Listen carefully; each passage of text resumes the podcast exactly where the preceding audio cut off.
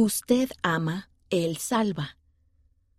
Oramos para que el corazón de nuestros hijos cambiara. Entonces experimentamos un descubrimiento incómodo y liberador al mismo tiempo. Por Krista Rogers Mortensen.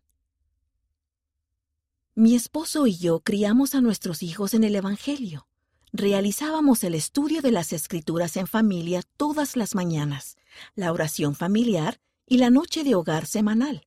Asistíamos a la iglesia, cenábamos juntos e íbamos de vacaciones juntos. Nuestros hijos asistían al templo con regularidad para realizar bautismos por los muertos, se graduaron de seminario y dos de ellos sirvieron en misiones. Luego, como adultos, comenzaron a explorar caminos e ideas diferentes de las cosas que les habíamos enseñado.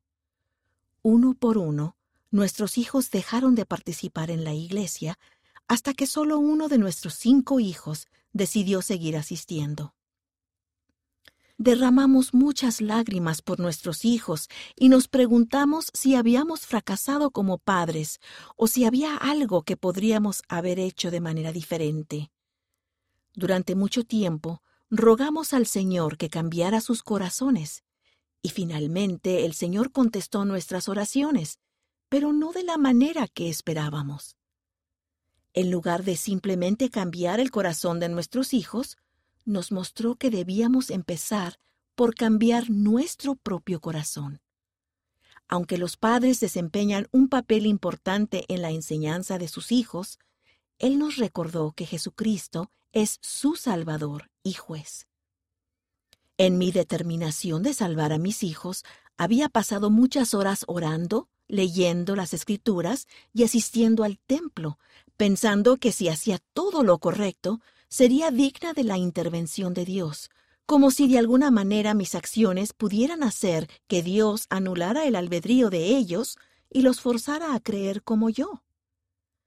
Mi esposo y yo teníamos un intenso deseo de salvarlos, pero nuestra manera de hacerlo consistía más en sermonear, regañar o mostrar desaprobación por sus elecciones, lo que finalmente generaba contenciones.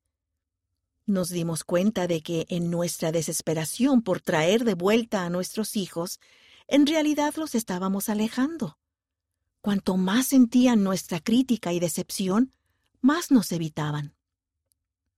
Mis oraciones se convirtieron en una súplica para que mi propio corazón cambiara me di cuenta de que el motivo por el que deseaba que mis hijos cambiaran no era el correcto. Oré por más amor. También oré para superar los sentimientos de vergüenza que me producía el que mi familia no se pareciera para nada a las familias perfectas que mis amigos mostraban en las redes sociales, con fotos de los matrimonios en el templo de sus hijos o de los bautismos de sus nietos. Mientras me volvía hacia El Salvador para ser sanada, el corazón comenzó a ablandarse hacia mis hijos.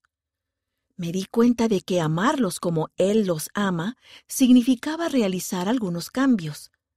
Para Él, el amor no era un método, era la motivación que impulsaba todo lo que hacía.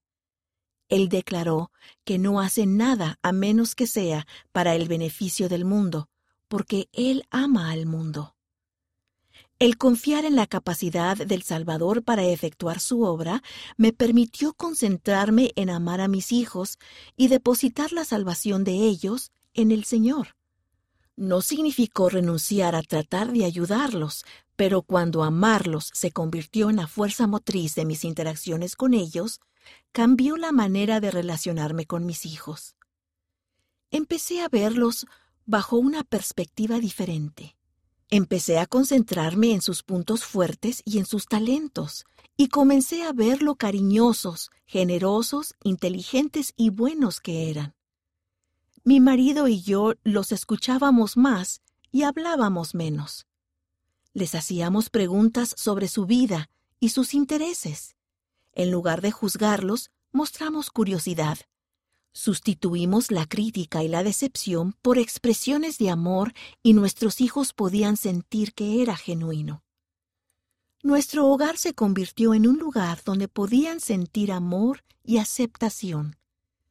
dejaron de ocultarnos cosas y comenzaron a ser sinceros y abiertos sobre lo que les sucedía en la vida.